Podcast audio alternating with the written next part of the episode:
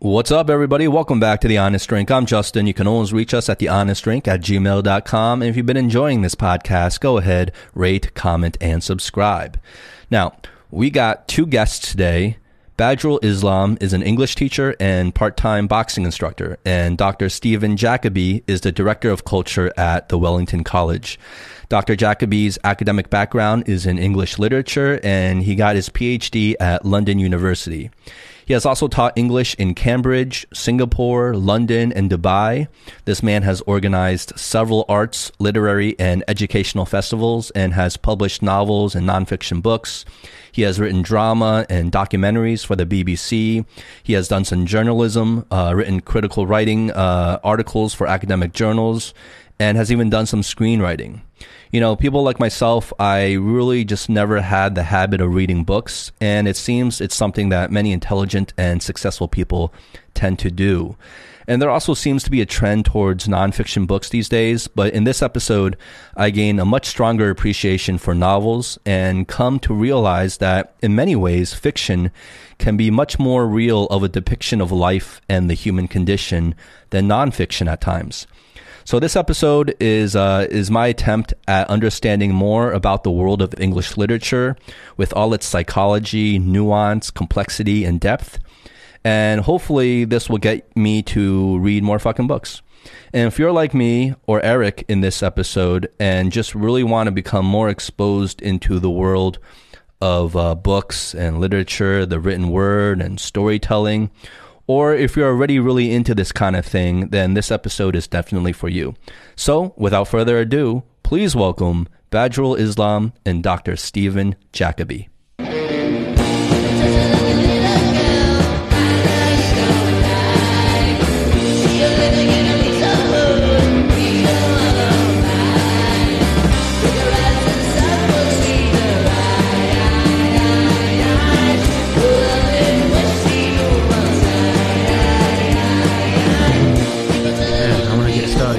Boys.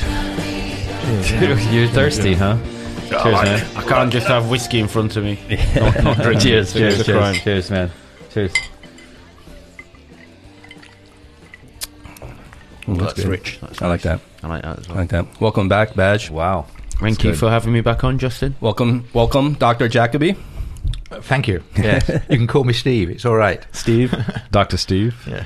Do, uh, Whatever. do do people who have earned the uh, doctor title prefer to be called doctor? You, you feel in your experience because you know Oh, you have to work really hard to earn it. Oh so. yeah, yeah, yeah, Yeah. Actually, I didn't work that hard for it, but um, uh, it's um, some people don't. You know, they, they, they kind of ignore it, like having a you know being called sir or something like that. They prefer to be called by their Christian names or something. But actually, uh, the, and the point is that because I work in, I've always worked in when I've worked. Haven't always worked, but when I've worked in uh, places, they've always been academic institutions, either schools or universities. So you kind of use it there as a matter of course. So, and I feel in those places I should be called that because it's it's a kind of distinguishing sort Yeah. of thing. But actually, in hospitals, when you become a consultant, which is more than a doctor, you're just called Mister. You go back to being Mister. Really? So the you know, so a doctor is kind of like a staging post in a hospital, so that the higher you get, the more distant you get from being a doctor. So the step above being a doctor in hospital is a consultant. You're called Mister. really? But Yeah. that, that's in the medical practice. It is right? in medical practice, yeah. Okay, but in the academic world, there's there's nothing similar to that. No, I always used to try and get upgraded on flights actually by saying that I was a doctor. Does and, ever work? Uh, and you know, if anyone had a heart attack or anything, I'd be the, the go-to man because in the old old passports they always used to have, uh, you know, they used to say this man is a doctor. They don't say that anymore, of course. But um, Did I- it ever got- work for you? Once, Once. once, yeah. Nice, nice, nice. Well, thank you. Uh, welcome to the show, Eric. You got anything uh, you want to kick off the conversations with? Wow. Um, I feel so honored. no, well, you said you came prepared, Cat, right? Cat got my tongue. No, I see a bunch of notes over there. You know, but I think uh, you know we had an earlier show where Baja and I were talking a little bit about books, and uh, you know I'm kind of a uh, avid reader, but uh, we wanted to get some real experts on the show and kind of talk through, um, you know, some of these topics. Yeah, so how it started last time was uh, when we did the boxing podcast, and at the end, I kind of suggested, or I said that Um, I probably know more about books than I do about boxing, or Mhm. you know, Mm. equally. It's not true, but carry on. Um, well, Steve actually reads a lot of my recommendations. I've yet to. Very few of yours, I think. I don't really like your recommendations that much. But anyway, we we'll get to the um, calling each other a cunt. Well, I, um, I, I a have a bit question. later. I have a question I'm interested in asking you guys while you're here because I think out of um out of all the people sitting here today, out of all you guys, I am the least academic and least well-read person in this room. I I know that for a fact, probably. Yeah, but you're an investment sort of guy, aren't you? You're probably the richest as well. And there's a kind of there's a moral to that, I think. You know, the, the more you read books, the less money you earn. I think probably is. Uh, Um, you know, I, I was curious to ask you because from a very non-academic perspective, because you know, I think I can speak for a lot of people who might not be as well read uh, as you guys are. And in the past decades, you see a big push. In the past two decades, really, you see a, a huge push towards people digesting information largely through video content. So, do you feel like the written word is becoming, you know, sort of a lost art over time? Yeah, it's for me. Um, it's a bit depressing, actually. Um, people seem to imbibe information um, in a much easier and more superficial way. Yeah. Um, so it's more about clickbait these days, right? Like not headlines just, not and just that, but but fake or pseudo intellectualism, um, imbibed via like memes and inspirational quotes and um, things like Blinklist, which I see Mm. advertised a lot. I abhor that idea Mhm. where you just take the main points of a book and you don't need to. So it's like Read more it or- more regurgitation than rather than really digesting and like critical over, thinking. Oversimplification. Exactly, I, Eric, I, yeah. I like used Blinkist a little bit uh, a couple of years ago. It was terrible. Oh, good. I'm glad, was, I'm it glad was to hear that. absolutely awful. I, 'cause- I, I have no idea what Blinklist is, so that probably says It's more basically an about- abbreviated book. Yeah. So, for It's- example, um, It's like cliff notes for for so, something like that. So, I don't know. let's even say the book- shorter than Cliff Notes. Yeah. It's like I taking mean, a- how abbreviated? You mean like uh, 10 pages. In, it's like taking a book and breaking it down into 10 pages of bullet points. Um, like I just was interested in maybe consuming more in addition to the books I was reading. And I looked up some books that I had actually read and I looked up the Blinkist version. It was completely awful. It wasn't even the same content. And so I very quickly just stopped using it. So Why do you think people gravitate towards it? Pseudo intellectualism, you know? Mm, I mean, I think that's right, and there are.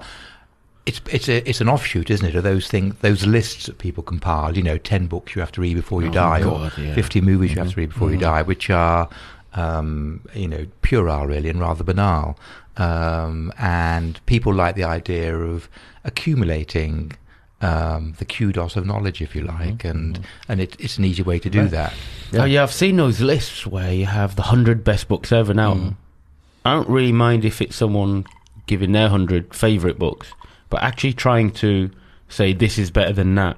to make like a blanket statement like this is like the mm. hundred best books like, Like, this by is who, the by best. what standard This is yeah. the best book Yeah. ever. yeah Yeah. But Yeah, I mean, it's, I don't know, see it- how they come to that conclusion. well I think things with like Blinklist is, is like it's like it's people want to say they read the book without really putting in the work and time Yeah. to actually read the books And, and and the thing about those uh, those devices, I suppose I call them, is that um, uh, actually there are only so many plots or types of characters you can you, you you can use. I mean, there are academics who've nailed what they think are the you know the five, six, or perhaps seven different types of plot or narrative uh, that, that that that occur, and to reduce books to one of those is is is uh, is a trivializing impulse, obviously. But actually, reading a book is not about what happens. It's it's I'm going to use a terrible word now. Um, it's it's about the journey. You know, it's about style uh, and um, it's about um, uh, what occurs in the manner, in the in, in the way of the the. And let's talk about novels in the way that a novel is spoken. Those are the important things, not actually what happens, whether A kills B or B marries C or whatever. I mean, those are kind of banal. it's less about the plot line but more about how I the story so. I is mean, actually yeah, told that's right. I mean, you know, p- plots can be important in, in, in their own way. It's, it's in some books. I mean, some kind of thrillers, for example, they are only plot really. Uh, but actually, for me, the um, the pleasure in reading is to do with style and voice in particular. I think, and I always used to say that. Um, uh, and I'm going to expose a little bit now about how old I am. That uh, when I was at university and uh, we had uh, it was just as CDs were coming on, but people still had records, uh, you know, vinyl. And uh, we used to play a game at uh, a college, which was drop a needle into the middle of a record, um, and you had to guess from three or four. Uh, moments, as it were, of uh, of sound, who who it was, and the idea was that if someone was worth their salt as a musician or as a band or whatever, they had the distinct voice, and you could tell who it was. And there's a certain amount of that, I think, that goes with writing. Um, and I know Badger's um, just read uh, Moby Dick, and I think that would be a good analogy there because if you were to pick any any paragraph almost of Moby Dick, you would have to say that only Melville could have written that, and it would be only you know it would only be a Moby Dick paragraph. Yeah. If um, with Melville particularly, if um, someone else tried to write in the way that he did, it would come off terribly. Um, he has an extraordinary capacity to um, channel. I, I don't even know how to begin to describe Moby Dick, and it's an interesting one. I mean, I only read it a couple of um, weeks ago, and you know, I'm 40 years old, and I thought, you know, I'd read all the great books that I going to be dear to me, and I, I still carry on reading and read some magnificent works. But when I started that book, and um, and it's interesting because there's a amongst people who don't really know, um, there's almost a snobbishness that American literature can't be as good as, which is completely ridiculous when you think of Mm. Hawthorne and Faulkner and uh, Fitzgerald and um, particularly Melville. I mean, it's Is there It's is there beyond sentiment anything. in the academic community? There's a kind No, of like no, they no. look down on American literature. no, or- no, no. I don't think so at all. Um, if you're an academic, then you know Okay. that there's Especially if you're an American academic. Yeah, yeah, maybe, maybe. But they've got. I mean, I mean that novel is um, Hmm. one of the most extraordinary, the most extraordinary thing I've ever read, um, and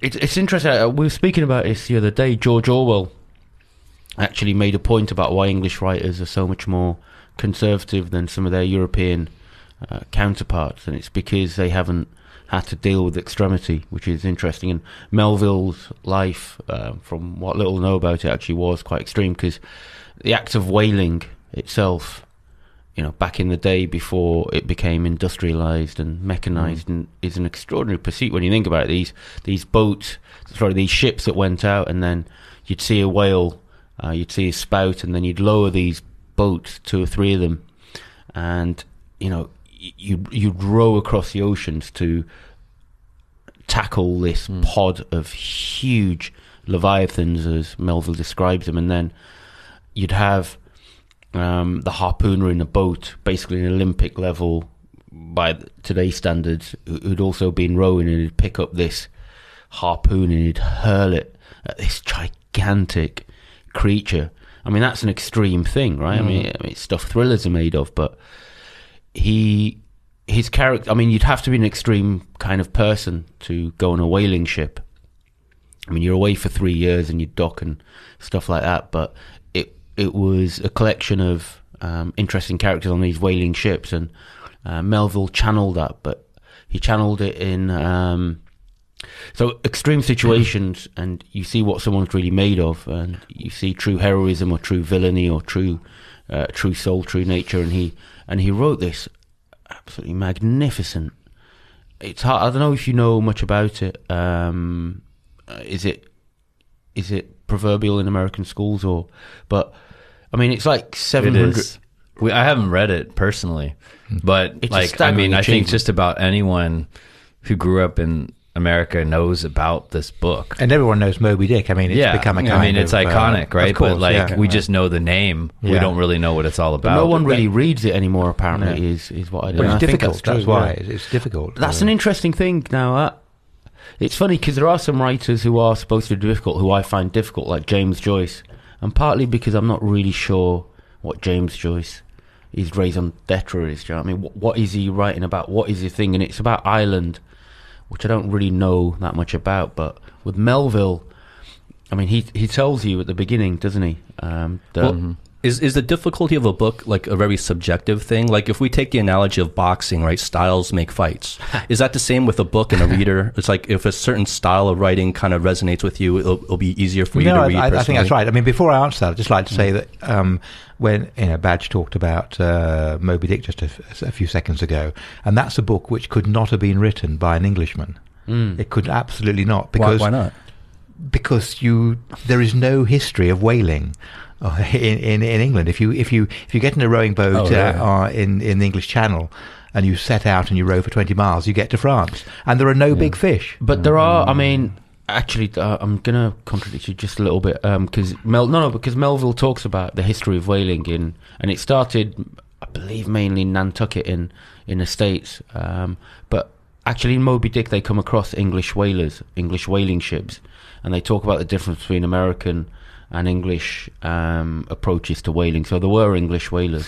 Well, Absolutely. So on on this topic, I'm kind of curious. So Melville was an anglophone. Uh, He was, yeah, uh, yeah. Not an anglophone. What's the word? Um, Anglophile. Anglophile. Yeah. You talked about this notion of like getting into extreme situations, and there, you know, even in modern day um, America, like you know, snowboarding or skateboarding, there's a lot of kind of really extreme things. Like the American spirit, I think sometimes is a little bit sort of out there, right? A little bit of an outlier. What would be the equivalent, like English author? Is there a very masculine sort of, you know, What you'd be like an Ernest Hemingway of England? or yeah, something yeah, like, that. a, like I a Hemingway, Hemingway. Melville, like where you know, like very sporty and sort of like that character kind of.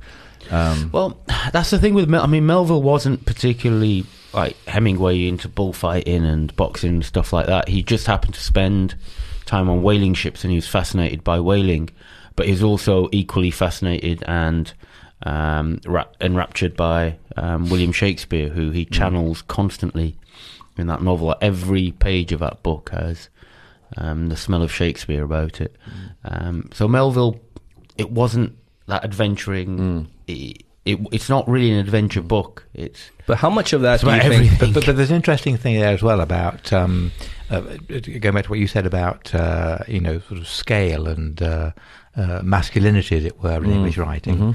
Um, and uh, there's an English playwright called Alan Bennett, and in one of his plays, I think it's uh, uh, an Englishman abroad. He one of the characters talks about English art, English writing, and I, I can't remember the exact quotation, but it goes something like, you know, English, you know, English art is small, small English, you know, small writing, small art, small music, uh, but ah, don't we love it? So the implication there is that everything in England is kind of compact and uh, small and More reserved. you possibly. would you uh, but say may- was- maybe trivial in some kind of way? More, to, you know, so there's nothing of a scale about it. There's nothing monumental about it. That um, do you find that true though? Do you, do you believe that?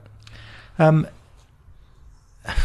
well, I mean, it, scale's an interesting word to use. I mean, uh, especially when you've got the, the, the, sh- the shadow of Shakespeare hanging over you. Yeah. Uh, but by and large, it's an interesting. What I'm, whether it's true or not, is is for other people to argue. I think, but I think it's an interesting comment to make because it does put its finger, as it were, on the idea that you know England is an island and it's very inward looking, um, and that its art and its literature is concerned more about itself because it does have that sort of self self-referencing sort of limitation about it, um, which is why English people are very English writers in particular are very good at social observation um, and and comedy in particular because if you if you spend long enough looking at yourself you notice things about yourself Yeah. and if you notice things about yourself eventually you're going to laugh at yourself Well, in that, Um, in that respect, it's kind of similar to, to China in a way. China has historically been very inward looking, right? As exposed to, as, as opposed to like very outward, very like internalistic in terms of their approach to literature and storytelling and things like that, right?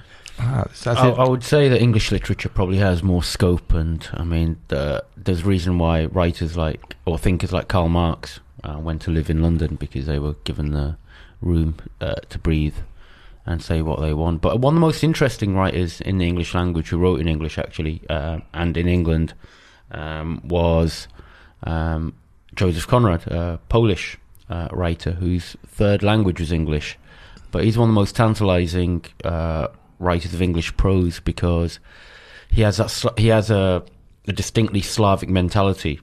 Very, I mean, there is such a thing when you look at the great Russians, but he writes in English, and um, he's kind of quite similar to Melville in some way. That is kind of really dense prose, but uh, the way that he thinks is quite distinct from um, if you read something like Heart of Darkness or Nostromo or um, Under Western Eyes. Uh, there's something about it that reaches, I think, further than. So, for example, uh, if we take one of our great uh, prose poet writers, if you like, uh, Charles Dickens, Dickens is great, but also quite conservative and doesn't reach, I don't think, anywhere near as far as, let's say, Joseph Conrad or, or going back to Herman Melville, who wrote at the same time. And George Orwell, we were talking about, has that theory, again, about um, not subjected to the same earth ending extremes that Conrad maybe saw in, in Africa or uh, Russian occupation of his homeland. There's something. Mm.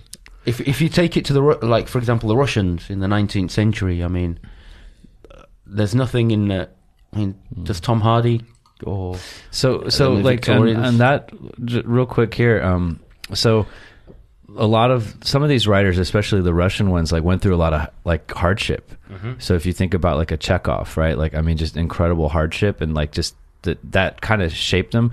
Um, is kind of what you, Steve, what you're saying is that in England, maybe did did most of these guys come from like kind of more aristocratic backgrounds, or were there people that came from kind of difficult well, situations? not not Dickens. I mean, Dickens' father was in debtor's prison, wasn't he? Yeah, Dickens, Dickens is interesting because he, um, his father was, as you say, in, in the Marshalsea, which was a debtor's prison, um, and uh, uh, he uh, famously uh, had a an episode where, uh, when his father was particularly bank- bankrupt, um, he was put to work in uh, something called a blacking uh, factory, um, and uh, he was in the window of this factory, kind of uh, working at a very menial sort of job, and what and people used to walk past and look at him and all the rest of it, and he hated that. He hated the humiliation of it. He hated the whole kind of exposure of financial poverty, uh, of his own financial poverty, and having to do that job and being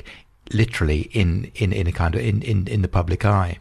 And he always said that writing was a way to, to get out of that.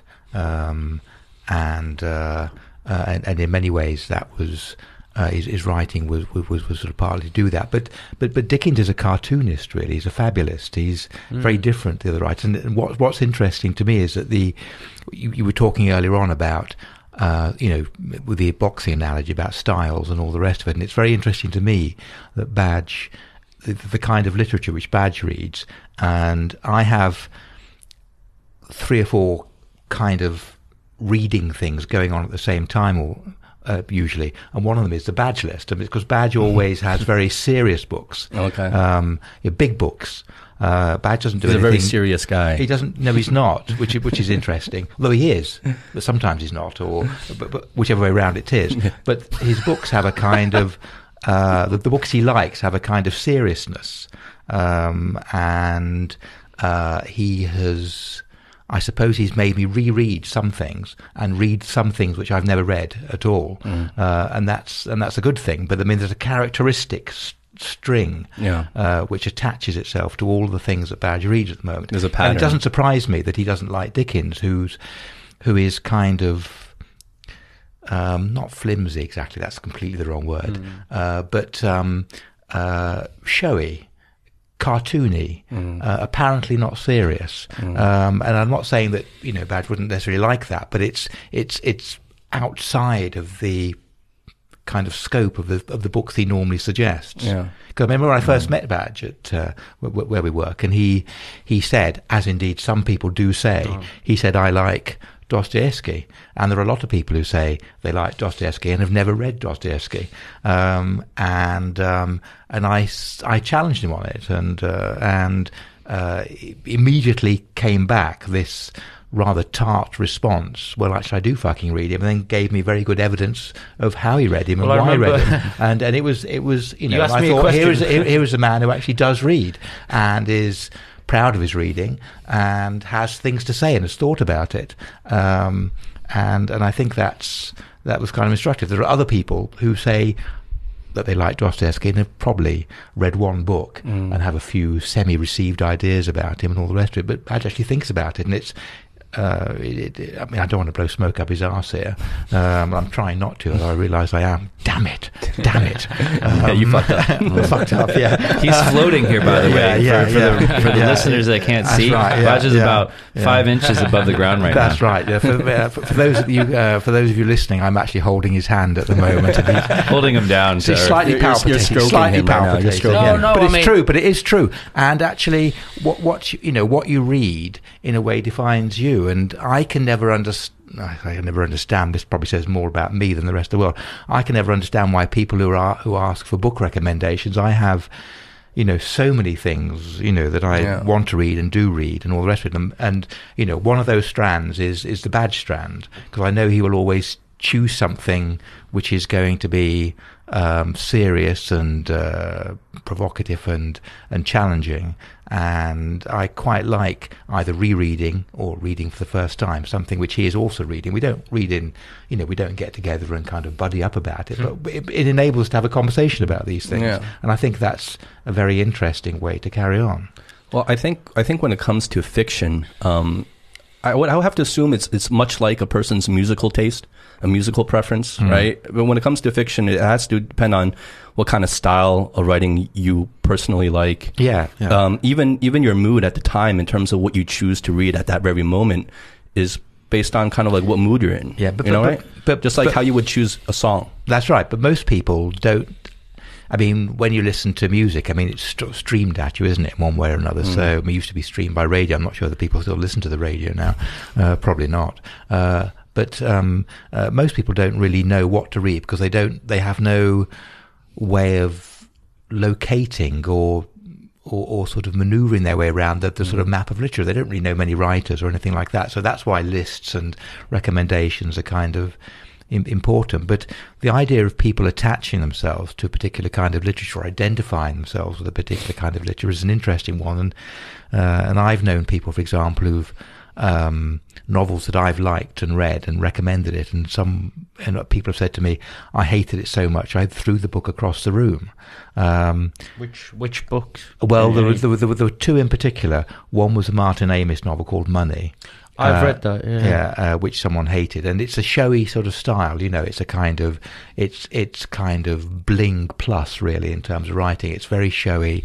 It's very clever. It's about very fun. 1980s culture in London. That's right. It's about it? Yeah. consumer culture in Yeah. England uh, and indeed John America. Self, right. John Self. Yeah. That's right. And it's it's written in a kind of slangy, um, uh, kind of informal, uh, but learned as well sort of way. It's a very captivating and um, intoxicating novel in that sense. But I can see why some people wouldn't like it because it doesn't have the the kind of sheen of uh, serious literature. And the other book, which some people uh, hate and which I thought was very funny, was American Psycho, uh, Oh, by, by that Bret, as yeah. which is uh, by Bret Easton Ellis, which is a kind of it. It has some horrible scenes in it. It's a you know it's a book about a, uh, a psychopathic and sociopathic. Can you be psychopathic and sociopathic? You probably can.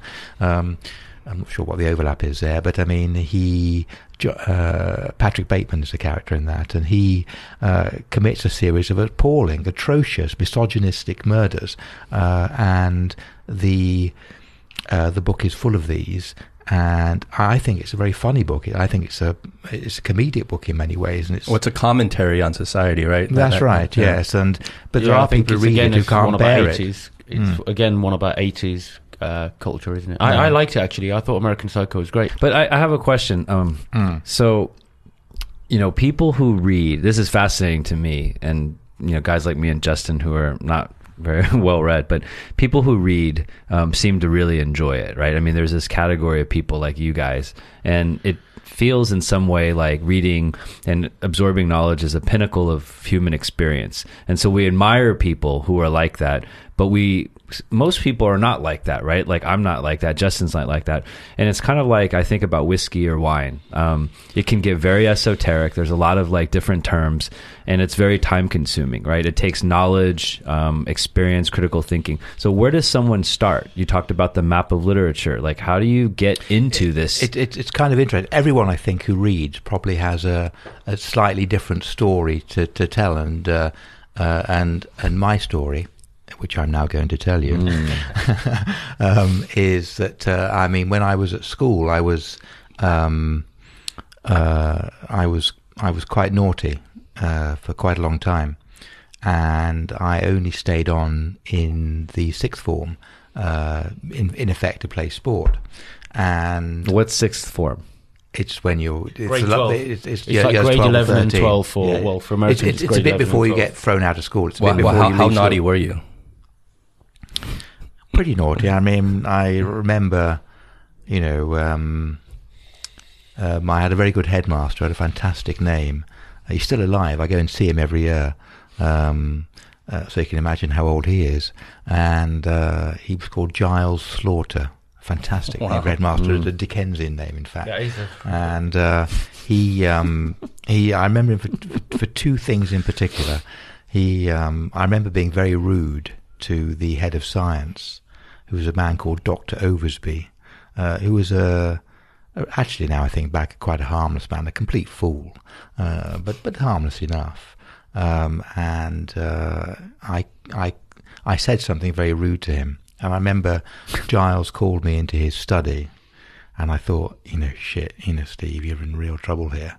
And uh, Giles looked at me and he said, um, Steve, he said, um, uh, Dr. Osby, he may be a fucking twat, uh, but it is not your place to tell him that. Do I make myself absolutely clear? And I and I and I thought that was quite brilliant because he, he kind of had it both ways. He told me off, and yet he still retained He was my telling respect. you like I agree with your your opinion on He- him. He, but sort you of can't agreed with that. it without telling me. Yeah, agreed with it. exactly. And um, and I remember at the end of uh, uh, my year eleven, just after I'd done GCSEs, um, and he called me and he said, uh, "Well, we'll have you back in the sixth form." He said, um, "But um, if you don't do, if you don't apply to Oxford or Cambridge, uh, we will expel you uh, because you will be very naughty." um, and uh, uh, so you mu when you come back, you must be serious.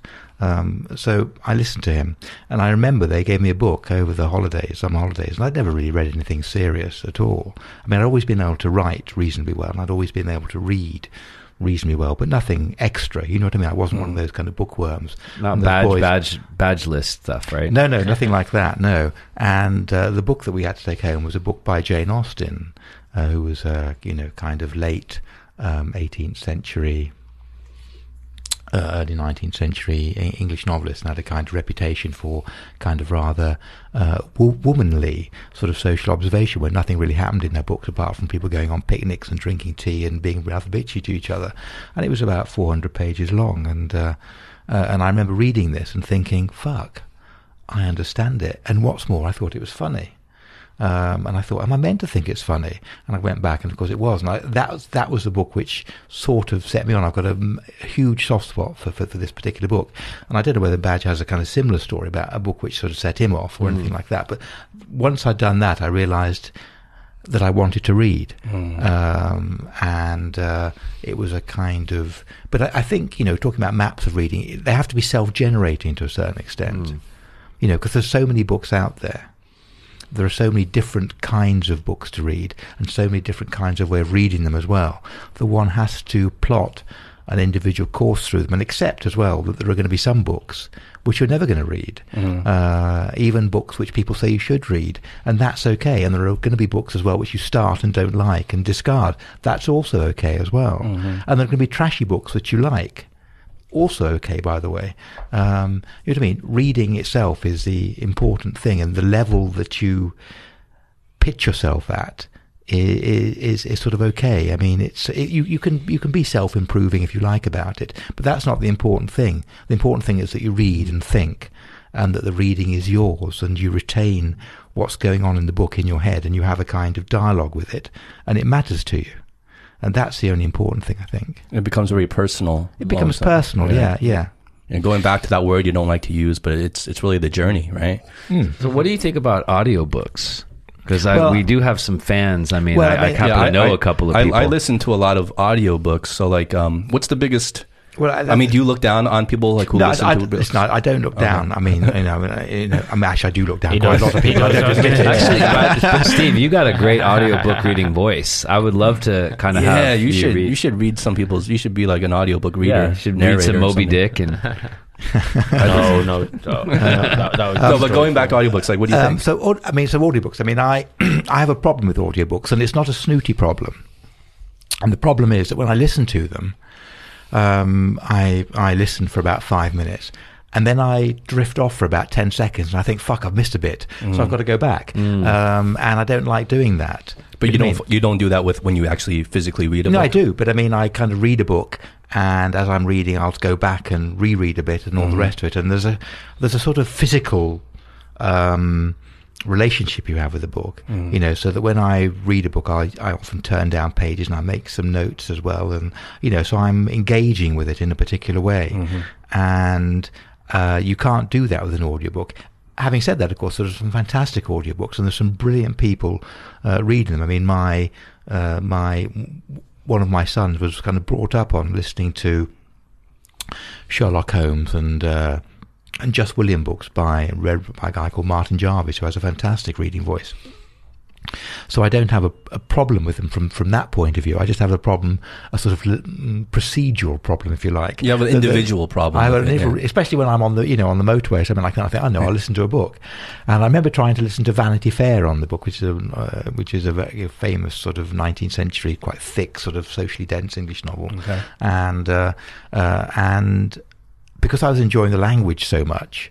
I kind of went into a kind of not not exactly an orgasmic reverie or anything like that, but I'd kind of drift away at the end of a kind of rather good sentence and realise that the narrative had continued. The person who was reading it hadn't waited for me to kind of savour the savour the moment, and uh, and I'd have to you know uh, go back. No, I didn't like that very much. I didn't like being in control of the pace. I, I want. I need to be in control of the pace. And if I go back, I want it to be on my own terms. that makes sense because um, when you listen to a book, you can multitask, right? Mm. Whereas when you're engaged with the book, if you're not actively engaging with a printed word, nothing goes in. No. and so you can you it kind of automatically controls the pacing. Whereas if you're listening to something, it can just keep going on and it can be passive. Hmm. And then if you're if you tend to daydream. So it might it's interesting. It might be better to listen to an audiobook after you've already read the book. So you've already no that, that's, that's a good point. Yes, I mean, but because there are some fantastic readers out there, um, and uh, uh, it, w- w- one of the schools I worked at, there was a guy, a very interesting man, um, who used to, in his spare time, read audiobooks for the blind. Uh, and he had a very good voice as well. Uh, and he was, um, and I remember having, you know, quite a few conversations with him about, you know, why he read them and how he read them and the relationship between reading something aloud and reading it in your head and, and so on and so forth. But, but, but there is a difference, I think. It's an intro. I mean, I think it works for. I don't want to sound too condescending, but I think it works for books that aren't particularly challenging. That's why I used to listen to them Oh, that's a condescending. It is condescending, but I used to listen to them um, as a kid. Uh, um, I didn't mind audiobooks as a kid, but I was a kid then, and then you know what I mean. On on a page, words look different, and there's certain poetry in the form of the word, right? So you can't. So going back to Melville and some of those beautiful rolling passages that he'd write just don't sound. There's a certain. It needs to be written. It needs to be appreciated on the on the page. Is is what I would say. So I don't think, for example, uh, um, what am I reading? I'm reading *An Invisible Man, another American novel actually Mm. by Ralph Ellison, um, I believe in the fifties, um, uh, about black consciousness, and and I don't think that would work if I read it. Sorry, if I heard it. Um, yeah, I think Steve says he's quite right about that. Where someone's con- you don't want someone controlling the pace for you. Well, it probably works better for nonfiction books, right? To to listen to nonfiction maybe. when you, I- when I listen to fiction because you're talking about like the art of storytelling. You, you, it's almost like that. It's you want that printed word. It's part of the experience to turn that page and have a have a have feel the weight of that book in your hands, as opposed to Well, listen. uh, and well, you're I've hearing actually someone switched to else's Kindle. voice too. I've actually switched to a Kindle, um, which I love. Mm. Um, Traitor. well, no, I mean, I mean, what the New Testament was probably what originally written on. ani- I think animal Here we go. Here we go. I've heard this. I've heard this animal before. skin. No, but it's true. Um, It's well, it's. uh, I mean, you know, we're talking about Kindles, and Mm. um, the first book. I, hang, hang on, the first book I read. So, Uh, I so remember- irritating. Well, you you you spoke. Do you box, by the way, a Steve? certain amount Do you of- box at all? No, it's interesting. A I, I, certain I, I'm going to try. I think, but I'm so old that I'm. I'm and I've such a big nose. I'm kind of worried about two things. That if I get hit, I'll probably either. well, well Yeah, Badge I- is an extra excellent instructor. Yeah, yeah. But go, going back to going back to Kindle, there is an important point to be made because I, I mean, from Steve, actually, to be fair, I, I accept what he says because he genuinely reads. What I hate hearing from some people who I know don't read at all tell me, "Oh, I love the feel of a book in my hand." Well, I was like, well, fucking try it, try it a bit more often then, um, because you you don't, you know, I don't. The first book I've read on Kindle, I remember I bought my niece one. She wanted one, and she's quite a keen reader. And actually, I've got a quite funny story about that. So, um, at the time, I didn't realize um, really what Kindle was. She had hers. I thought, oh, this is quite good. And the first book I downloaded on it was a Graham Greene novel, uh, and I love Graham Greene. And it's a novel I'd been wanting to read for a while. It's called The End of the Affair. Ten pages in, I'd forgotten I was reading a Kindle. It was Greene's words, and you know, Kindle has pretty nice font, and you can't. There's no backlight. Uh, you need light on. So in, in many ways, it functions um, just just like a regular book. But anyway, so you know, 10, 20 pages into the end of the affair, and you've read that novel, haven't you? What is it? Charlie Brooker who wrote um, Black Mirror said he said it makes his soul weep. That novel, and and it Hmm. truly does. And there was no. Um, uh, there was no deficit in reading it on Kindle as reading it to a book. I mean, it's Hmm. it is an extraordinary novel, uh, no matter how um, how you read it. And from then, yeah, it's never. So, for instance, when I was away in Thailand, I mean, that's where I read majority of Moby Dick, which is a 700, 800 page novel, and on a Kindle, it's really, really quite useful. Then again, you know, I've read thousand page books before on on a Kindle, and it takes away. Um, I think it's just quite useful. Well, here's something I'm I'm really interested to um ask you guys because it, it's it, some of this is kind of like mind blowing to me in terms of like the amount of joy um you get from reading the you know because you you uh Steve you used the word orgasmic reverie um you know several minutes ago to describe the kind of feeling you got from reading a particular book and It was, it, was, it, was, it was a cheap comment, but carry on. No, no, but you know the the, the idea is there. Like, do you guys get that from you know watching movies or like you know? Oh film? yeah, absolutely. I mean, uh, uh, right, okay. So, um, uh, Badge and I've talked about this a bit before, but I mean, when I go now, for example, to watch a Shakespeare Mhm. play, because I've known and and actually had to work quite hard at uh, uh, getting to know Shakespeare. I mean, I can listen now to a Shakespeare uh, speech or scene or soliloquy or something on stage, and if it's done well, I will be moved by it in the same way that I can be moved by music. Mm-hmm. Um, you know what I mean? I'm not. I'm not reaching out after meaning. The meaning is there, and it's the music of the words which, which, which kind of uh, enraptures me and and and has an emotional impact on me. But film, uh, which is um, another love of mine, uh, has the same thing. I mean, I've you know, i i a film can have an extraordinarily powerful effect Yeah. um, uh, you know, and it's interesting when you go into cinema. It's it's difficult to do because you're doing what everyone else does. But if you manage to look away from the screen and look at what everyone else is doing in the cinema, you watch people looking at the screen. It's fantastic that sort of that those moments of communal mutual engagement with images and Yeah. sound Mm. and so on and so forth and cinema can move you in extraordinary ways absolutely uh, extraordinary um, but of course, people don't go to the cinema much. In fact, they don't go to the cinema at all these days because of the virus. Um, but I mean, even when cinemas were open, people still watch f- films on, on phones. For fuck's sake, how Yeah. does that work? Uh, and uh, uh, and in their own homes. I Mm. mean, I know people have different systems in their homes and all the rest of it, um, uh, and so on and so forth. But it's you know, film is is is moving in a different way to literature. Yeah, it's, a, it's, Uh, it's a different art, right? It's It- a different. it- It's a different medium. And That's right, and it assaults you in different ways as well. Exactly. Mm, yeah. And because like um I don't know about in the UK, but in the States, you know, there's a common saying like there's a common kind of joke, ongoing joke, like um not a joke, but it, it's it's a it's a thing that like whenever there's a movie and the movie was based on a book, Mm. you know, people who read the book almost almost like to say, "Oh, the book was better. The book was better." But that's no. because people carry around in their heads what they think the book looks like, what the characters look like. I mean, it, again, this is a really interesting If- sort of thing. No, I'll, I'll talk first. You shut up. uh, because actually, when Fuck one reads, goes I've on, had a- he? well, I do go on, yes, um, uh, and we'll you got to talk go- last time, Baz. Yeah, yeah, yeah. uh, because when one reads, what happens in, in one's head is an interesting sort of uh, uh, enigma, really. And I, uh, I went. I mean, in, in, in Cambridge in the 1980s, there was a whole movement called structuralism, where uh, which was spearheaded by a guy called Jonathan Culler, and the idea was that. Um, literature was basically about words and that you didn't really form pictures in your head. You know when you read about a character or a place there was no there was no instantaneous uh, image hmm uh, sort of creation there. Uh, and that words were kind of and I could never quite understand this. I mean how words could exist without there being some equivalent and proportionate uh, sort of chemical reaction in your head. You had to see what was there in your head.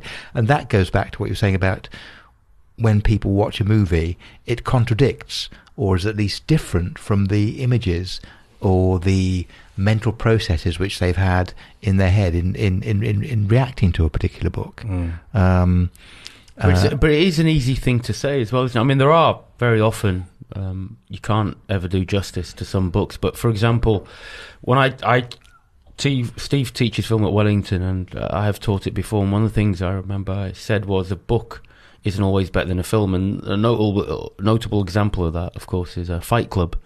I read the novel, wasn't that impressed by it. It was all right. Saw the film, and it blew me away. uh, one of my favourite novels of all time, Heart of Darkness, um, was turned into Apocalypse Now.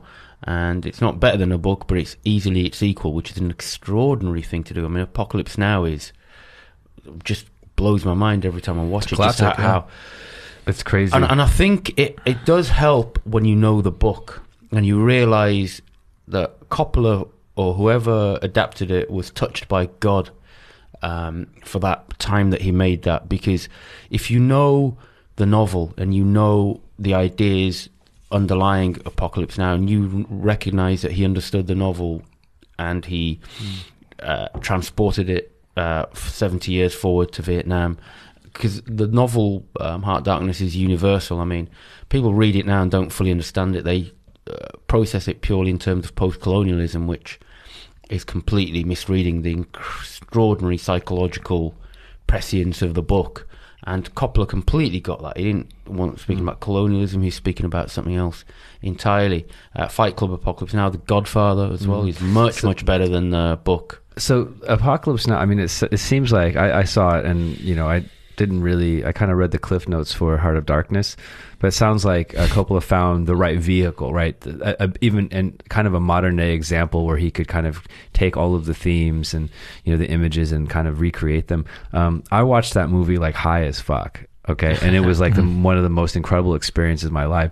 I'm wondering like have you guys do you read books like while you're high? And like does it because when you watch films when you're high, it like I mean you could take a shitty film and it seems like fucking Scorsese.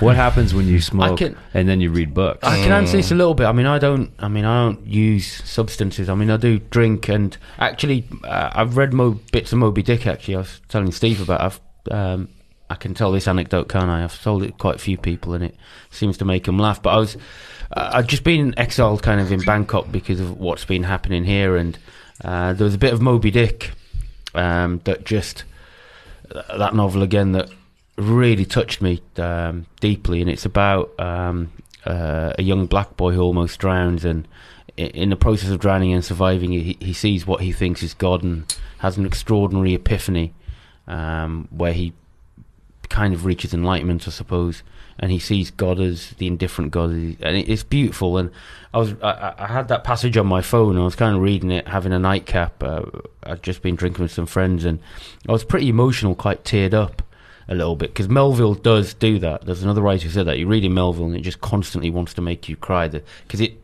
you know. Books do touch your soul. I mean, they've changed the world, like the New Testament, the Bible, the rest of it. Um, and I was reading this, and I was missing uh, my girlfriend. I was missing, you know, uh, just odd feeling of dislocation. And I was on the main strip on Sukhumvit Road in Bangkok. Uh, you know, just and it is just a litany of perversion. It's brilliant. And this lady boy walks past, sees me with a tear in my eye, and says, "I'll make you feel better, honey." There I was communing But- with, but- but you and, told me you uh, had a- with God, and- she- and did Yeah, this but lady it's- boy end you up told making me you you had a great better? night. and, yeah, and then the next morning she's reading Moby Dick. Get her in Moby together in, Dick. in, in a different way. Yeah, actually, yeah. You're Moby Dick. and that's where, that's where he got his first exposure to audiobooks. Yeah, yeah, yeah, yeah. cheers, cheers. Yeah, yeah, yeah. I mean that that's something actually because I saw a brief um, bit of the TV show of Moby, and you cannot. There was a TV show on Moby Yeah, and it had some notable actors in it, but you can't um, re. You, you can't do that novel just, justice. It, that's about words. No, I mean uh, the the relationship between films and books is a kind of interesting one, I think, uh, and they should be. What do you think is the best book adaptation? I mean, seriously, like, um, um, the best? or your favorite? I mean, there's no best, but Apocalypse Now. I think, and I've given I think Transformers. I mean, if you talk about the best, I mean, the, the, uh, the- Transformers is in your there. opinion. The, the, the, Pacific Rim Okay, so Two. it's a very gay comment. you like going there, Steve? Okay, okay, game on. Um, uh, I mean, there, there, there, there, there are two ways to look at that. Either the best adaptation in terms of, you know, it does it serve does it serve the book well? Just answer the fucking question. Well, I'm not. I am answering the question. You see, he doesn't understand that. You know, uh, his roots are showing here, and and uh, or is or a, a film that um, makes something of the book. In other words, it doesn't serve the book. It make it, it, it sort of transports it into a different sort of realm. like Fight Club, right? Like Fight Club, for example, yes. And actually, quite interestingly, I think Fight Club is it a novel or a short story? It's a it's a novel. It's about 200 pages long by Chuck Palahniuk. But quite a lot of the best um, films of of books are from short stories because films, uh, Mm. you know, they, they get a kind of a, a cue, a, a sort of hint, A a, suggestion, and then they That's right. expand on Yeah, it. but but big books are difficult to film because Mm. big books are complicated and intricate, uh, and so on. Uh, and what you know, what might happen with say a Dickens novel is that you a film will compress the novel. Uh, it has to compress the Yeah. novel, whereas a uh, a film of a short story will elasticate it. And a- very good example of this, one, um, one of my favourite films, by the way, is a film called Don't Look Now, uh, which is a film made in 1972 or 73, I think, by a very brilliant uh, British uh, filmmaker called Nick Roeg. And that's from a Daphne du Maurier short story, uh, also called Don't Look Now. But it's a short story of about 50 or 60 pages, and it takes that and it turns it into a a wonderful, really wonderful and rather disturbing film, uh, and does terrific things with it. But if you were to say take, I don't know, Oliver Twist or um, But aren't they best served by the BBC? So, for example, the BBC um, TV series, the se- um, they'll, they'll film like, for example, Great Expectations was done relatively recently over Mm. six. mean, I, I thought it did a great job. Yeah, I mean, I mean, they they can do very good jobs. I mean, Great Expectations has been done quite a few times, of course. But, but, the BBC one with Miss Havisham, uh, Gillian Anderson playing Miss Mm. Havisham, I thought that was wonderful, uh, Mm. and I think that um, Pip was probably a bit too like boy band good looking, Mm. but the whole setting, the Victor, I mean, it rendered Dickens' Victorian England beautifully. I thought. Um, I would agree that a film is way too short to do something like Great Expectations, but there has been some really good BBC. No, they have. Uh, and the reason is as well because Dickens. I mean, again, what you were saying before, relatively still is quite superficial, whereas um, something, some of the some of the great Russian novels or um, are, more philosophy and prose, or do you know what I mean? And it's hard to. you can you can tell the narrative, but you lose the soul of the. No, that's right. And I, I, I think I think you have to say that whether it's a TV adaptation, uh, which these days it is increasingly so, of course, uh, or whether it's a, a film version, they are distinct entities, and quite a lot of writers um, will say things like, uh, "I gave my book." To a film studio, and I washed my hands of it. Not because I thought they would do a bad job, but because they would just do a different job. They would turn it into something different. And even though the story of the narrative might be the same, although often it isn't quite the same, and the characters have the same name, it's a completely different sort of thing. I mean, quite, quite often a, a film is sold on the back of a, a best-selling novel because it's a financial sort of transaction. Yeah, and and I think I mean when you translate mediums, right? It's also the intention behind it. So uh, if you're trying to financially capitalize on it, it's probably going to be garbage. But if you are trying to augment or bring it to life in a different way, like Game of Thrones. I, s- I haven't read the books, but I apparently they're great. But They're I, not. They're I- not. I I read a chapter or two. Um, Yeah, but you're I, I- I serious. thought, I thought they were terribly yeah. written. I, I think I'm probably the only person in the world who hasn't seen. Uh, oh, it's a anything- wonderful TV show. I've never- I've never seen it. Yeah. Well, you can fit so love it. much more into a book than you can into a movie, right? You can. There's so much more of the story you can fit into words in a book than you can in a movie. In a movie, you're dealing with budgets, time restraints, uh, you know, all the like location restraints. Like there's, you can't. Movies are incredibly difficult projects to do to fulfill, right? And so there's very, it's very limiting in that way. But Steve, you you I would have to assume like you come from a very um, interesting perspective because you've written all sorts for all sorts of mediums, right? You've written novels, you've written nonfiction, you've done some journalism, you've done some screenplays, uh, even documentaries, right? So like w- in your experience, like how like where where do you see like the differences in all these forms of writing and like what what do you engage with or what resonates with you more most personally? Do you mean what do I like writing most? or- Yeah. Um, well, I started out as a novelist, but I've I've sort of moved around a bit, and um, although actually, um, if I can. If I can just anchor this in a Mhm. kind of personal perspective for a few moments, I mean, what I'm always interested in, uh, and always have been interested in, is the idea of uh, at what point do uh, fiction and reality coincide. So when I did my PhD, for example, that was on a, an English novelist, and I wrote about his life in relation to his novels in in the way they're reflected. And the first two novels I wrote were um, about that. The, the, the title of the first one was "Going Naked is the Best Disguise," which is a way of saying that if you apparently reveal yourself and write about yourself in a kind of open way, that is the best way of disguising yourself as well. By apparently being open and revelatory, you are also being a bit of a camouflage artist as How, well. how is that? How, how how does that work? How does that work? It just means that it's about stories, and actually, what seems to be reality isn't reality. And we, Badge and I were at a thing the other night where, where we showed the uh, the the, uh, the uh, camel, where we showed uh, a documentary about Maradona, and the word documentary has that same kind of uh, sheen to it of reality and real life, but actually it's an artifice. Every documentary is an artifice. It's kind of made, it's sort of made up, uh, and I'm very interested in that whole idea of uh, where the boundaries are between uh, fiction and reality. And if you Mm. reveal something about yourself, or you apparently reveal about something about yourself, how real is that revelation? Yeah. Um, and there are whole re- recently. I mean, actually, I was tw 20, 20 years before it became popular, but in the last five years or so, it's become very popular. There's a Norwegian novelist called uh, Karl Ove Knausgaard uh, who writes about his own life and turns into a novel. So he writes just about his own life. I mean, it's cost him. It's cost him his marriage and it's cost him his relationship with his family.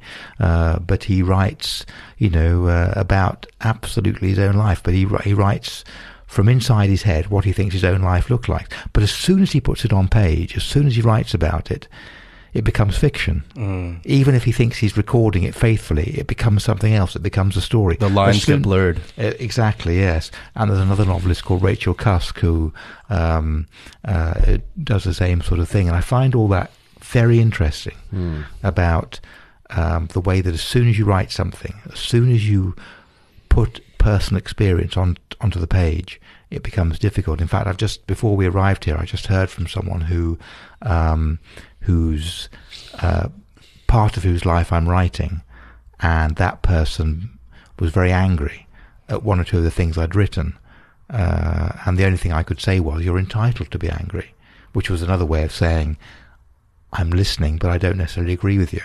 Um, and you know, people carry around in their heads who they think they are and what they think they are, uh, and uh, books are a kind of meeting place, often of those things. Um, and, and and fiction, we've talked about, about fiction before. Fiction, I'm increasingly le- less interested in, in fact, um, because actually, once you once you've got the hang of what they're doing and how they're talking and the style of it, the story doesn't interest me so much, uh, and it's more to do with what we to go back right right back to what we were talking about at the beginning, the, the kind of journey. And I find non-fiction now kind of more interesting. I think. Mm, yeah, that's what I wanted to know. Like going back to the beginning of this conversation, you were talking about like the there's only so many stories to be told. You know, Mhm. there's only a handful of them, and all all books, all movies are just a retelling of those same stories right, in different yeah, ways. Yeah. Um, so after reading, having read so many books and so many novels and so much fiction, you just find it more or less repetitive now, where your interest is turning to nonfiction. not not repetitive so much, although that's that may be a part of it. it. It's it's more to do with the fact that there are only so many things that can happen. You know, people fall in love, they don't fall in love, they get married, they don't get married, they split up, they don't split up, they fight, they don't fight. The beats Uh, of the story are uh, kind of predictive. That's right. Yes, I mean there are only so many human actions which can happen, Mm. and uh, See, one, I- one- I- once they've happened, you know, so Saj is moving, moving around in his chair a No, lot no, 'cause I- he what- loves what- fiction, don't you? what, once they've happened, so what? No, Mm. well, I thought I thought that, and then I disagree. I mean, maybe it's the kind of books that you reference that I read. The, the, I mean, Christ, Moby Dick. I didn't. I mean, say it again. I've never read anything quite like it. Or the novel that we were talking about yesterday that uh, Mike had read on my recommendation as well, Darkness at Noon. These aren't. These are about something else. They're, in a way, they are non-fiction. That they're about. Yeah, but what do you have against nonfiction? No, you seem to don't, have I a don't, chip I- on your shoulder against nonfiction. No, books, not at all. Not at all. No? Where did that come from? No, not. I at just, all. I just, I get that feeling. From No, you. no, that's completely sorry. Uh, sorry to uh, disagree so vehemently, but no, No, no, yeah. absolutely not at all. Actually, I've championed non-fiction lots of times, haven't I? Yeah. Uh, uh, many, many times. I think non-fiction should be taught more in schools. But going back to a point, it I should, wanted to. I just remembered a point that you made earlier, actually, about watching or reading something when you're high. Now, that's an interesting thing. I, I spoke again about that little anecdote, Mm. but it's funny, actually. Yes, it does. The way some novels. So one that again, another one that uh, Steve read, um, Don Quixote, um, the great, supposedly the greatest novel of all time. It's not, but it's pretty good. But It's on the list though. I mean, it's, on it's- many lists. I mean, it's- so look, I it's- it's- it. it's I'm never going to read it, but it's it's on it's, my list. it's brilliant, Yeah. isn't it? In, in some ways, it is brilliant. Um, but the Graham Greene kind of uh, homage, um, Monsieur Quixote, Monsieur Coty, yeah. that that kind of does help reading that when you're drunk. I mean, Mm. I did a Kindle search on it, and the wine is mentioned 117 times in uh, in the in the space Mm. of 200 pages. I mean, Greene was pissed, which in English means drunk all the time. Like um, a man in Havana, who's just drinking daiquiris all Mm. the, and you realise um, Greene's got um. So it does, yeah. So some another one that I read actually funnily enough, a couple of years ago, um, I had uh, I had a bout of pneumonia. I didn't realise. I mean, I was burning up and everything. I was quite feverish, and I read. I was rereading a Dostoevsky novel called Demons, which, um, according to um, one of the scholars that I read on him, has one of the most harrowing parts in, ever committed to page, and it, and it is. It is extraordinarily harrowing, but it was more potent because I was feverish. And if you read, and Steve knows Dostoevsky, a lot of it is heightened psychological tension put onto page, right? Like Shakespeare, the incredibly intense moments. Well, we know that you know. I mean, many um, you know classical composers, most modern rock musicians, um, you know Jack Kerouac, Hunter S. Thompson. I mean, they wrote like completely high, and we're not just talking about you know drinking. Like they were completely in another world and it helped them access things that we then you know as normal people want to be able to perceive and experience you know through their view of the world Yeah, those are. I mean, that's quite a subgenre in fiction, isn't it? Like It is Thompson. it's not. It's not. No. So, for example, the great. I mean, the ones that I like um, were relative. I mean, they, they were being drinking, but relatively sober. They were maybe driven by psychological uh, compulsion. So, look, one of the great things about reading, right? Uh, people ask me what, what is it's. The great writers map consciousness, right? and you really understand other people best through a great novel, I think. And it and it is cheesy, uh, but it does make you feel less lonely.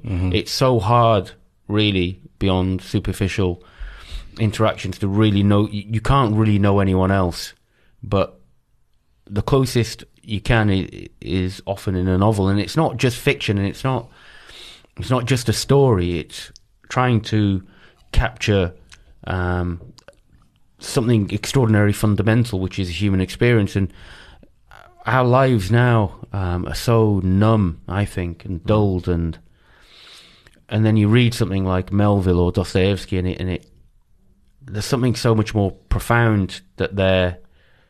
Um, I, I get what you're trying to attempting- say. that- Like, that, I, that they're attempting to capture. I feel like like Does that make sense? Yeah, it, it makes does make complete sense, sense. yeah. It makes complete sense. Like what you said before, like because as you're talking, like I'm thinking about it, and then it like it kind of just clicked for me in a way where like fiction is almost more nonfiction than nonfiction.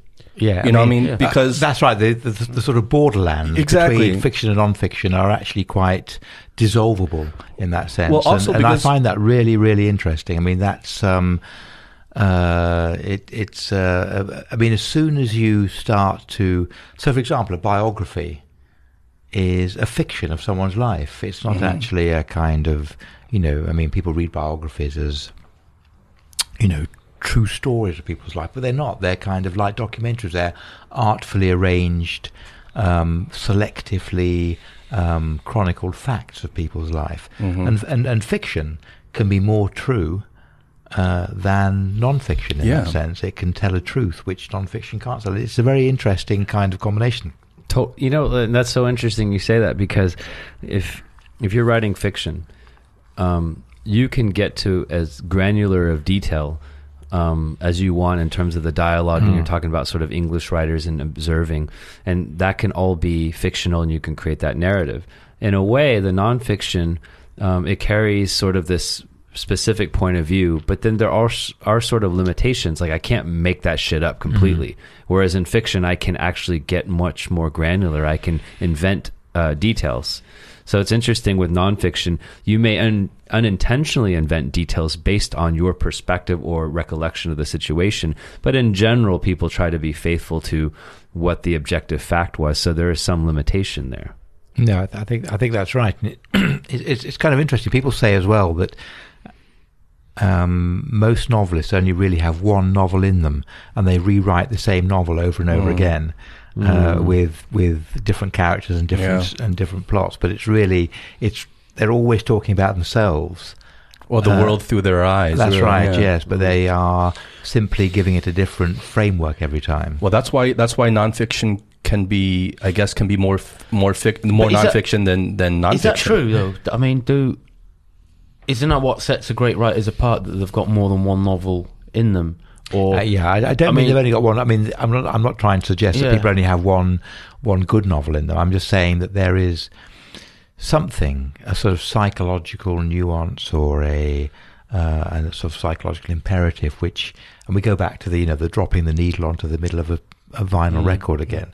You know, there is a there is a beat, there is a rhythm, there is an attitude or a psychological nuance. yes, that makes yeah. which, which which is always there, um, and they uh, they might not even be aware of it themselves, right? when No. Oh no, mo most of them will be very, very aware of Yeah. it. I mean, Mm. yeah, Well, the- that's right, they The, the play on it, Russian, the they? Russian Yeah. that I'm, uh, the Russians Yeah. that I'm speaking about were very Yeah. acutely And aware Graham of Greene exactly. as well, the one we. we Yeah, I mean, Greene. Greene was obsessed with Yeah. Catholicism. That's and, right. Uh, the evil in man, but also That's right. Whether he's writing man, about, you know, an affair in Clapham, Yeah. or um, uh, something in Havana, Mm. or uh, a whiskey priest, or whatever. Mm. It's it's there's a kind of viewpoint there which is kind of consistent with the whole thing, no matter which character is writing about and where they are. Mm. Right. There maybe and maybe not all books, but I would I would guess that a lot of um, these figures have uh, a way of looking at the world, the moral of the world, or their position, like how they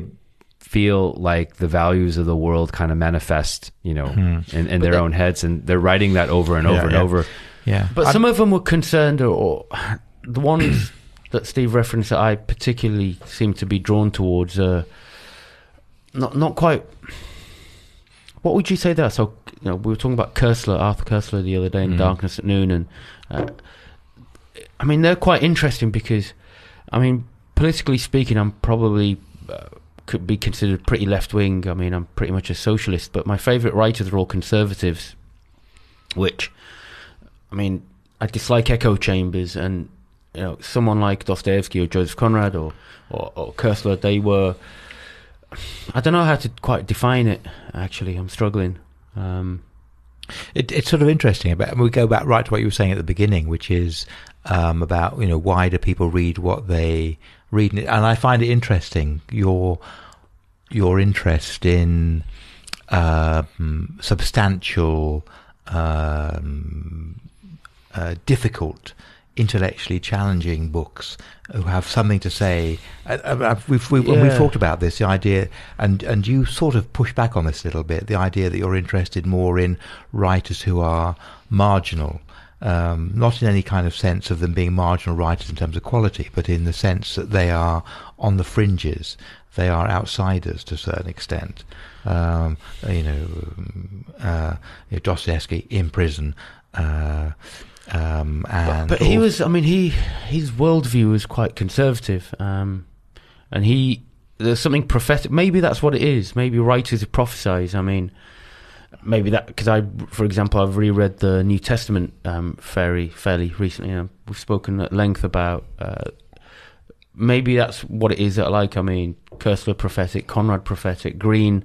If you read A Quiet American, for example, is extraordinarily on the. Mm. But also money, another exile, in fact. Another someone, yeah, someone maybe. who wanted to Yeah. not live in England and uh, well, Maybe. didn't live in England for a long time, so and all the rest of it. And Maybe. uh, yeah, Well, I, I have this notion. I wonder what your guys' uh, opinion is on it. But I have this notion that you know, asking someone what books they're reading is actually kind of a very sneaky, personal question. it is Right? absolutely. Yeah, it's, yeah. it's like you know, no, Yeah, everyone's yeah. going to answer it without Well, thinking twice. But no, it's but- actually very personal. no, that's right. It's the You kind can, of- you can tell a lot about a person based on what they're choosing to read. That's right. If, if It- they're it- saying it- Twilight, then you're like, oh, That's right. Or, Fuck off. Yeah, or, yeah, or an yeah. adult to read Harry yeah, Potter. yeah. I'm sorry. But it's a kind of desert island discs question, isn't it? There's Yeah. desert, you know, which is um, that what you like in terms of music or books or whatever reflects on you. So people always want to say something about themselves by saying something about the books they're reading. Mhm.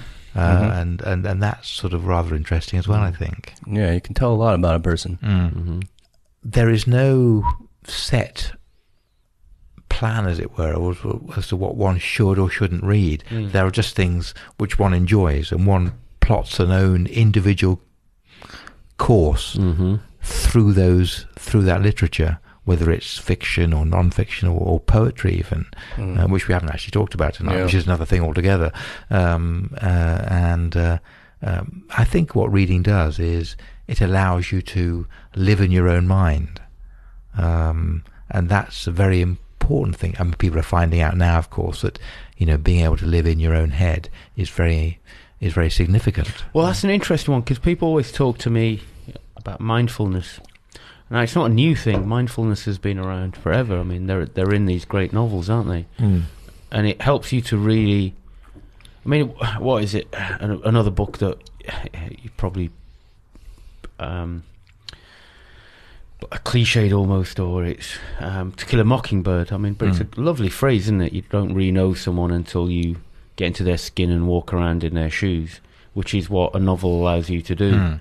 And all those, you know, someone has felt the way that you're feeling now, probably, and there'll be a book that captures that. So, one of the things that, that I really like about certain 19th century novels is how they capture the idea of the ridiculous when you feel so you feel ridiculous and these fleeting moments that you know no one ever talks about or no one ever maybe even thinks about. You know that, and you're the only one that feels it. But then it's captured in a novel. Mm. Um, again and again, I find when I'm when I'm reading something. I mean, I mean, uh, sort of linking that to what we were saying earlier about audiobooks and Kindles and so on. I mean, I, I really like the materiality of books. Um, so my apartment has, you know, mm, there are probably two or three thousand books around it. I mean, you know, physical books, Mhm. hard books. And I don't necessarily de- decry or uh, want to uh, put down uh, digital books, but there is something about the materiality, the hard reality of books, which I really like. So the tactile the tactile experience. and also being surrounded by them. So I know that, you know, all the books around me. This is going to sound very wanky, by the way, and I, I apologise for that in advance.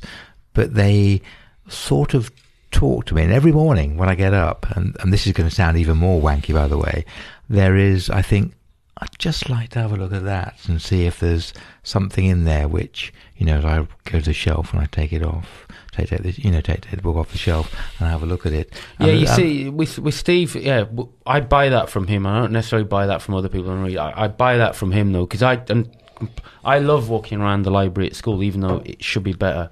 Um, Yeah, my wife runs the library, by the way, so that's a no, no, it's not. It's, it's no, no, no, it's not. here at it all. is. No. The the uh, uh, Wellington College, you have a nice library, Okay. but no, but there are some glaring. I mean, she's asked me to be fair. There are some glaring omissions in the in the classic section, which Mm. uh, kind of grate me. That's. But I remember when I taught in schools in the UK, every school was given. Do you remember them? The Everyman. Because I I like physical books as well. Uh, Just because I have a Kindle, I do it purely for practical reasons. But I completely understand what Steve's saying. But every school in England was given this set of um, world classics, right? Um, by Everyman, and they're all hardcover, vintage, um, beautifully typeset and you know bound, and really beautiful editions. And I always used to go to the one. This is before Kindles. This is in the mid uh, uh, noughties, whatever. t- So 2006, 2007, 2008. And I would look all the time at these books, and I'd borrow them, and no one else. They were untouched in every school. Do you remember those? And Yeah, I yeah, yeah, the do, yeah. And they were beautiful editions. Mhm. Um, and I completely understand what you mean. I'd just be fascinated looking at all these, all these titles, all this wisdom, all these, all these great thinkers, right there in front. So I completely understand what you're saying about that, and I, I do that myself actually when I'm walking in a library. If I've got a library lesson, or whatever, I'll take um, book off the you know shelf and uh, Yeah. flick. Well, at a through it certain and- point, it's got to be like collecting. You know, like you have this joy of collecting books. No, it's that's almost like a trophy No, case. that's very interesting. I mean, and and actually, the, the books I have around me in my apartment, I mean, which are books which I've collected over the last seven or eight years. I mean, I have all my books are back in England, but they're there, and I know they're there, and I have a, a, a sort of invisible or unconscious dialogue with them. You know, I, mean, I know, you know, and again, this sounds terrible, but they they do sort of talk to me. I know where they all are. If you were to ask me where a particular book is, I'll be able to tell you, and I'll be able to tell you something about it. Um, and uh, I mean, uh, I'm not going to say they're friends or anything like that, um, but but they are there, and they do create a kind of wall of um, intellectual noise, if you like, which which I like, and which you know occasionally I will tap into, Mm. um, and that that's sort of important to me, and it does mean that I can live inside my head, which is not necessarily a good thing because it can make one antisocial, um, and two self-dependent, but they are a you know a very significant part of my life, and I think books are very important. And it means if you don't read books, it means that you are probably more likely to um, uh, exist and uh, uh, depend on external, external to you sources and uh, stimuli, and and and that's not necessarily, I don't think, a healthy healthy condition. Hmm. You know, you ought to be at ease with yourself. Well, that's pretty profound. I think that's a that's a good note to end it on this conversation. Thank you guys. Thank you, Steve. Thank you, Baj. Thanks for sharing. thanks for having us. Thanks for having us. Thanks yeah. for Great talking to you guys. Yeah. I got I got to read more fucking books. Yeah. That's what I took away from this. You could read more fucking books. yeah, I got to Yeah, read more yeah, fucking yeah. books. This was fascinating. Um, first thing I'm going to do after we publish this I'm going to listen to this episode again. It's pretty fascinating. Well, actually, just uh, one. Um, one last thing. I remember you had a bucket list of. That's how we got started Yeah. talking about this. What was on your list of books that you want to read? Bucket list. Well, I kind Oh, of you- just I read off a couple of them. Okay, but Yeah, you, you yeah. had a, a list that yeah, I saw. yeah, I had. I- there was like Cormac McCarthy on it. There was Mm-hmm. Mhm. um, some Dostoevsky, um, some Hemingway, a couple other people. But you I- kind of I- I you kind hate of just shit on Hemingway. Yeah. So I hate But, Hemingway uh, so much. I yeah, don't yeah. understand Uh, it. yeah, Maybe- I'm, I mean, actually, I, I've never quite got Hemingway. I We must admit. both. I don't understand. I've read from them, but we uh, well, when you guys come back, you know, we'll talk about our bucket lists, and we'll talk Okay, about yeah, Justin's yeah, bucket yeah, list too. I got to read uh, Matilda, Goosebumps, Yeah. Charlotte's Web, Yeah, man, read read a- Dark Doc- Trade. Dr. Seuss. it's okay. read read Dark Yeah. Trade, which is a boxing Yeah. non-fiction book. It's, Oh, yeah? it's okay, Justin, because we Yeah. we actually haven't verified if how we can even read. So, on that Dark, note, Dark Trade. cheers, Read guys. Uh, cheers. Thank you Cheers. guys. Cheers. Thank you guys Thank for being you. here. Thanks, man. Thanks. The rise is time sea.